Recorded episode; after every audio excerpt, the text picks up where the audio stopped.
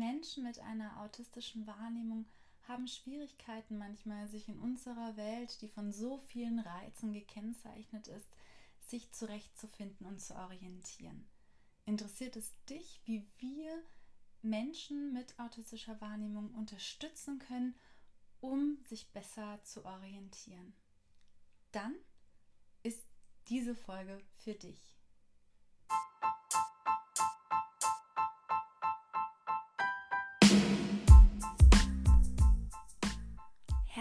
Willkommen bei deinem Podcast, dem Podcast, der die Heilpädagogik ins Licht rückt, dich und dein berufliches Tun inspiriert.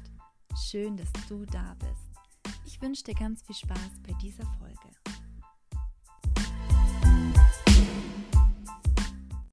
Ja, wir neurotypischen Menschen, wir orientieren uns in dieser Welt auch durch Strukturierung und Visualisierung. Zum Beispiel nutzen wir Verkehrsschilder oder Schrift. Ganz, ganz viel ist beschriftet, damit wir uns zurechtfinden können. Insbesondere da, wo wir uns nicht auskennen, brauchen wir Hilfestellung. Und so können wir auch Menschen mit einer autistischen Wahrnehmung unterstützen und ihnen Orientierung bieten. Das geht am besten über Strukturierung und Visualisierung. Hier können wir ganz viele unterschiedliche Ebenen anschauen. Zum Beispiel den Wochenablauf. Ein Wochenablauf ist dadurch gekennzeichnet, dass es einen Anfang und ein Ende gibt und etwas Wiederkehrendes gibt, indem die Dinge visualisiert werden, die immer wieder auftauchen, also prägnant sind für diesen Tag innerhalb dieser Woche, kann eine ja, Orientierung geboten werden und langsam nachvollzogen werden, wann was wie zu tun ist. Das ist ein Beispiel für einen Wochenplan. Man sieht hier Februar 2011 schon ein bisschen älter, aber das Prinzip wird klar. Hier ist oben einmal das Symbol für den Monat, den Februar. Da ist jetzt hier ein Herz drin, das steht für den Valentinstag. Und daneben ein Symbol für die Jahreszeit, in dem Fall Winter. Dann sehen wir die unterschiedlichen Wochentage, die farbig markiert sind. Besonderheiten können hier auch nochmal mit einem Symbol hervorgehoben werden, wie zum Beispiel ein Zahnarztbesuch oder ein besonderes Event, auf das man sich freuen kann. Und dann können die einzelnen Tage abgekreuzt werden. In speziellen, also ein bisschen tiefer geschaut, handelt es sich eher um Strukturierungen von Handlungsabläufen, denn das ist ja oft auch schon eine Schwierigkeit.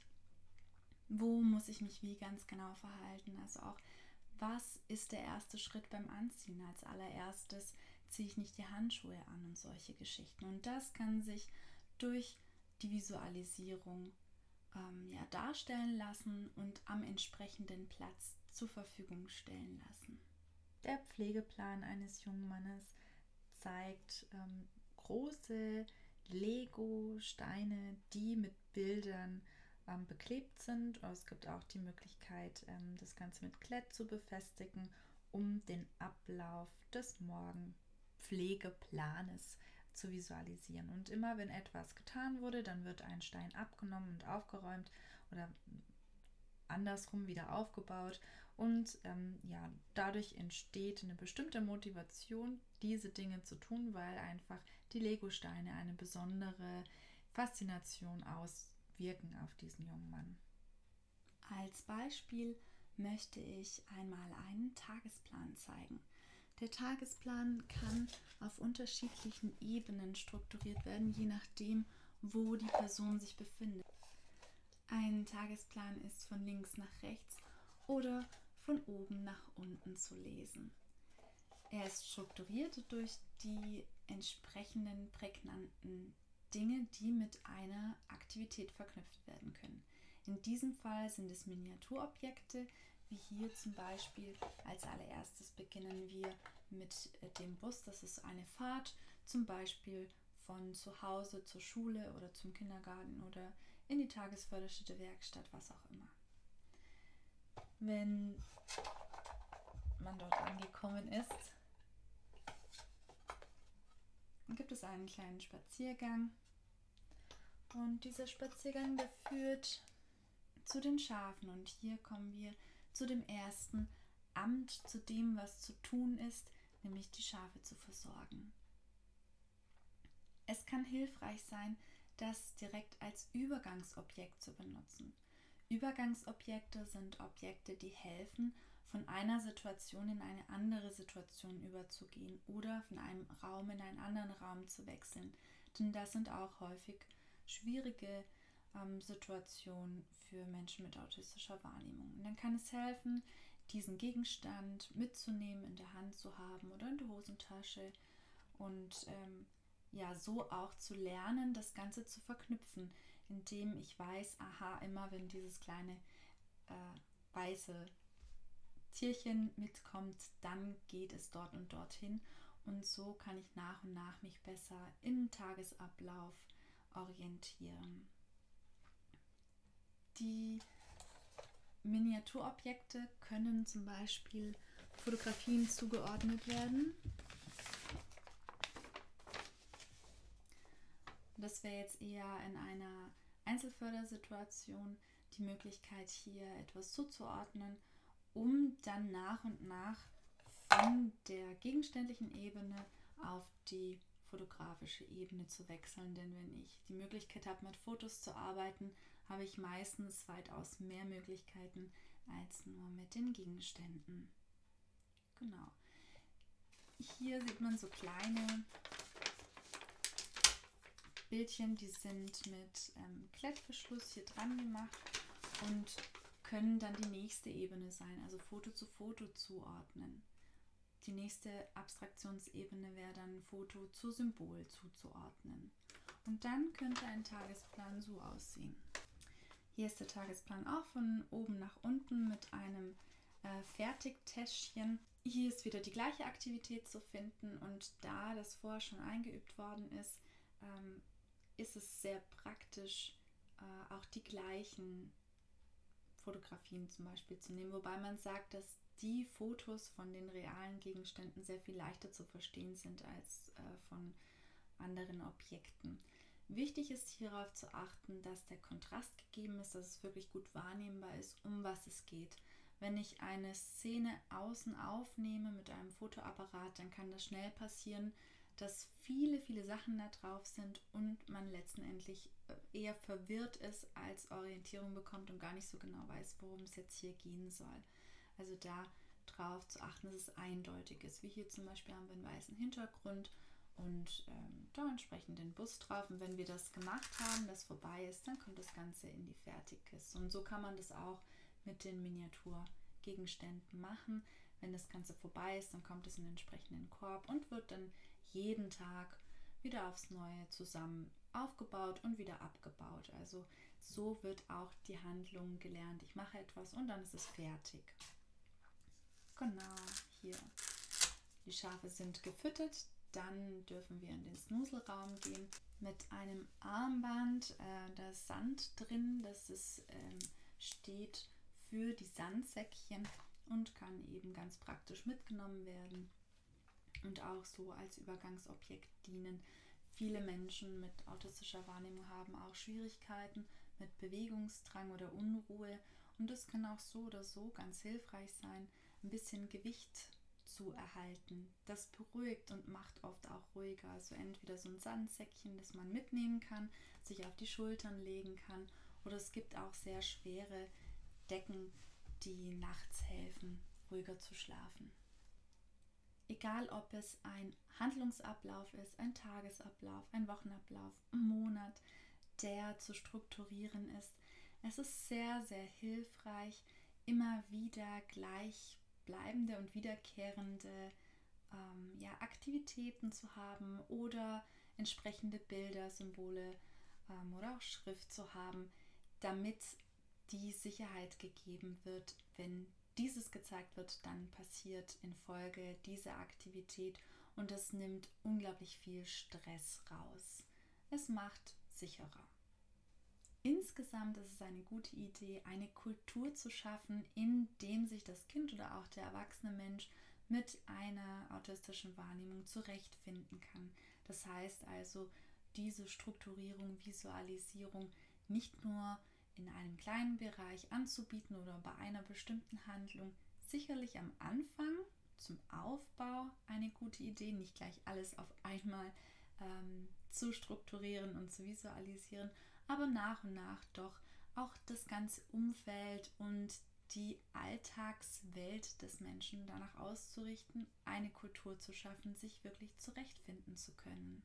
Hier sehen wir eine Strukturierung für einen Wochenplan. Das ist ein kleines Regal. Rechts befindet sich ein Kästchen, in dem verschiedenfarbige Inhalte sortiert sind für den jeweiligen Wochentag. Montag zum Beispiel ist hier gelbfarbig markiert. Ähm, dahinter befindet sich ein Bild, das entsprechend gelb ist, vielleicht eine Zitrone, vielleicht auch ein ähm, entsprechender Gegenstand dazu, ein Tuch, das genutzt werden kann, ja, oder auch eine Sprachklammer. Das ist ein Beispiel für einen Kalender, gar nicht so anders wie für einen Kalender ähm, von neurotypischen Menschen. Hier ähm, ist die Besonderheit, dass eben unterschiedliche Piktogramme eingeklebt werden können und die Uhrzeit entsprechend eingemalt werden kann, sodass dann das Ziffernblatt der Uhr damit abgeglichen werden kann. Zur zeitlichen Orientierung können ganz klassisch die Sanduhren genutzt werden oder eine Art Küchenwecker, bei dem sichtbar ist, wie die Zeit zurückgeht, visualisiert und dann auch das auditive Signal ertönt, wenn die Zeit abgelaufen ist. Da gibt es ganz günstige, zum Beispiel hier diesen Küchenwecker, den habe ich ähm, beim Mediamarkt erstanden für hm, wenig Geld und ähm, der ist mit einem Magneten ausgestattet, so dass er auch gut in der Küche zum Beispiel genutzt werden kann oder im Werkbereich. Zur strukturierten Kultur kann es auch hilfreich sein, zum Beispiel farbiges Besteck einzusetzen und so, wenn mehrere Menschen zusammenleben, ganz klar zu visualisieren, was ist mein Besteck, welches ist meine Tasse, welches ist mein Teller und vielleicht dann auch ein Tischset zu zeigen, wie ist das Ganze dann auch auf dem Tisch anzuordnen. Diese Hilfestellung kann sich natürlich über den Zeitraum verändern. Umso älter wir werden, umso mehr wir lernen, uns entwickeln, ist auch für neurotypischen Menschen äh, klar, da verändert sich die Hilfestellung oder auch das Material, mit dem wir uns umgeben. Und so kann die Hilfestellung auch hier variiert werden oder eben auch zurückgenommen werden. Wenn die Hilfestellung über viele Jahre gleich bleibt, zum Beispiel ähm, ne, Fotos anschränken, um zu zeigen, was sich dahinter befindet, dann sieht man das irgendwann nicht mehr, man nimmt das nicht mehr wahr und es verfehlt dann auch seinen Zweck. Das heißt, es ist auch was, was immer wieder ein bisschen erneuert werden sollte. Und mit allen Hilfestellungen ist es ja auch so, nach und nach kann sich das Ganze reduzieren und wir kommen mit weniger Hilfestellungen zurecht.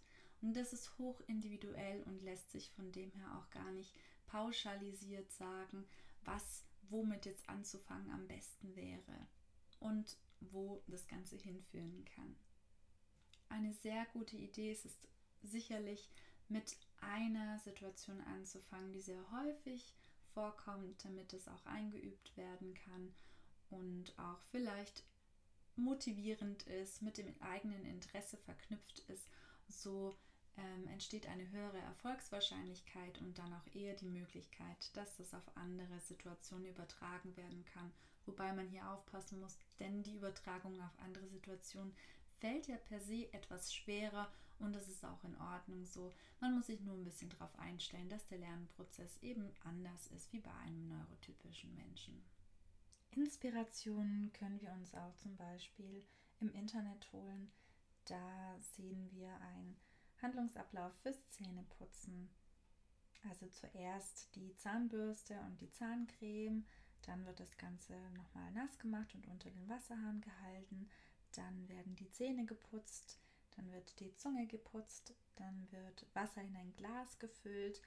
Hm, das Wasser wird natürlich wieder gestoppt und ausgemacht, dann wird der Mund ausgespült und äh, ja, die Zahnbürste gespült und dann die Hände abgetrocknet. Also wirklich kleinschrittig wird aufgezeigt, wie die Handlung zu vollziehen ist. Ich hoffe, du konntest ein bisschen Inspiration für dich mitnehmen und wünsche dir bis zur nächsten Podcast-Folge eine gute Zeit.